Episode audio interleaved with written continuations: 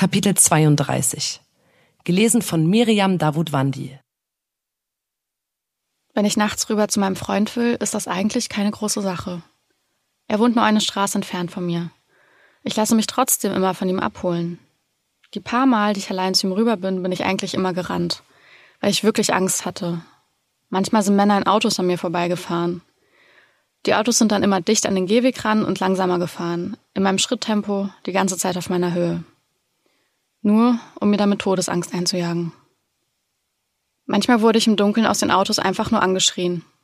Manchmal haben mich vorbeilaufende Männergruppen angesprochen und ich war froh, schon im Hauseingang meines Freundes zu sein. Ich glaube, das ist so ein ekelhaftes Machtding. Die wissen, dass sie mir Angst machen können. Deshalb machen die das.